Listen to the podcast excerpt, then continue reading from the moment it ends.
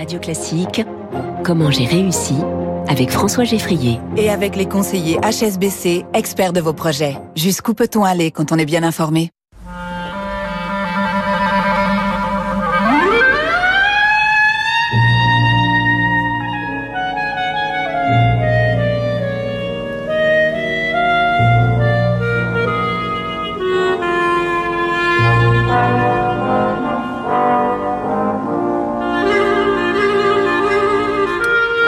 Quelques notes de clarinette pour ce comment j'ai réussi. Le début de Rhapsody in Blue, George Gershwin ici interprété. Euh, je n'ai pas le nom du clarinettiste, remarquez, mais euh, avec Leonard Bernstein au piano et le New York Philharmonic. Ce n'est pas un clarinettiste que je reçois, mais l'homme qui fabrique une pièce essentielle qui est à la base du son de l'instrument. Bonjour Thomas Donati. Bonjour François. Directeur de Steuer, bienvenue sur Radio Classique. Vous fabriquez donc des hanches de clarinette et de saxophone. Rappelez-nous ce que c'est qu'une hanche. Alors une hanche, c'est une mince lamelle en roseau taillée au centième de millimètre que l'on va placer sur le bec euh, d'un instrument donc en l'occurrence la clarinette ou le saxophone, à l'aide d'une ligature. Ça fait quoi? Ça fait 10 cm de long sur 1 cm de large Ça fait à peu près, voilà, c'est ça, 7 cm pour les, clarinettes et un peu plus pour les, les anges de saxophone. Et dans un matériau bien précis? Le roseau. Alors on parle de roseau à musique, c'est une espèce particulière, la rhododondax, qui pousse sur les, les rives de la Méditerranée. Et nous produisons euh, du roseau à musique euh, dans le Var, hum. à Carqueran. Ça paraît tout bête comme ça. Qu'est-ce que qu'est-ce qui fait la, la spécificité d'une bonne hanche et comment est-ce qu'on la choisit? Alors. Tout d'abord, il faut euh, une matière première de qualité, et c'est vrai que le Var a la réputation euh, de fournir cette matière première pour plusieurs raisons. Euh, on a un terroir qui est adapté, on a la chance d'avoir la bonne dose de vent. Hum. Mistral, couplé au vent d'Est, va muscler les fibres du roseau pendant les deux ans de sa croissance.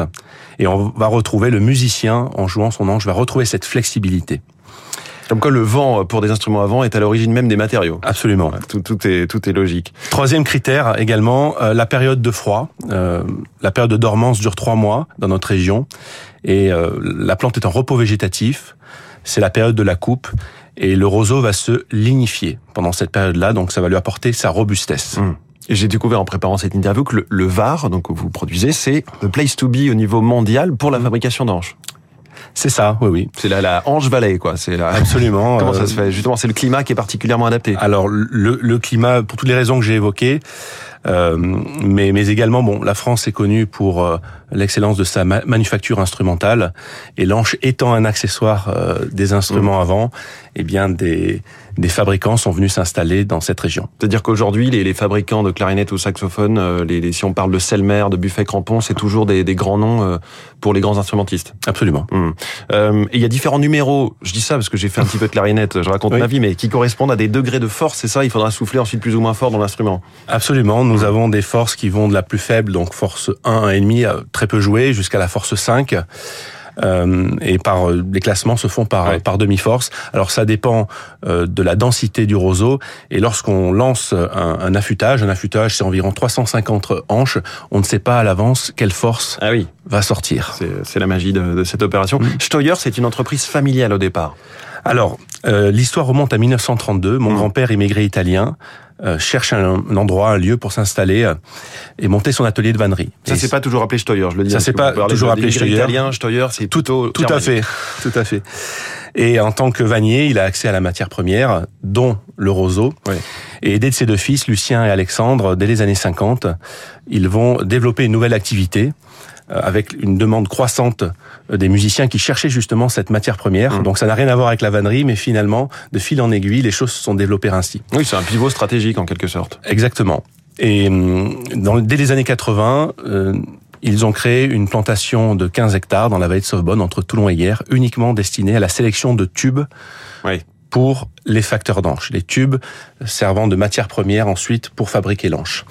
Et j'arrive donc en 2010, je reprends les activités familiales. J'avais très envie d'aller plus loin, d'aller au-delà et de fabriquer euh, mes propres anches. Et j'ai une chance assez incroyable. Quelques mois plus tard, euh, je rachète un, un petit atelier allemand qui s'appelle Steuer et je le rapatrie en France et nous continuons désormais la production d'anches. Donc vous êtes passé de producteur de la matière première à producteur du, de toute la, enfin jusqu'au produit fini. L'ensemble. De... Mais vous avez choisi de garder le nom de celui qui était connu des, des, des instruments. Absolument, voilà. Maintenant nous, nous maîtrisons l'ensemble du processus. Et vos clients justement, ce sont les clarinettistes, les saxophonistes en direct?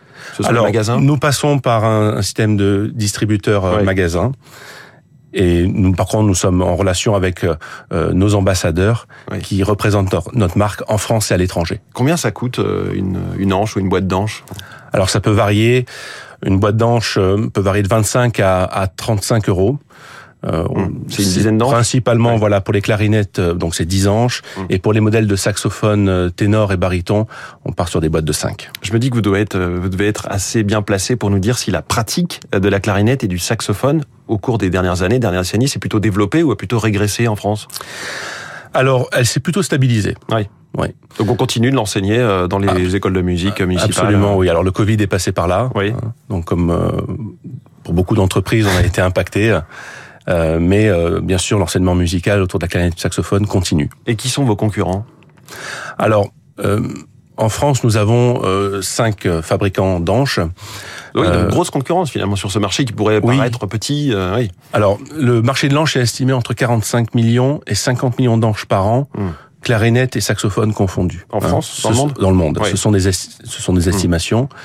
Euh, une anche se remplace, une anche en roseau se remplace, et effectivement, euh, nous avons des, des concurrents et confrères qui sont bah, pour la plupart installés dans le Var. Ouais. Comment j'ai réussi? C'est la question rituelle de ces interviews. Alors, euh, bah, c'est du travail. Euh, J'hérite aussi euh, d'un savoir-faire familial. Mm. J'ai des équipes qui sont motivées, qui font un travail qui ont du sens.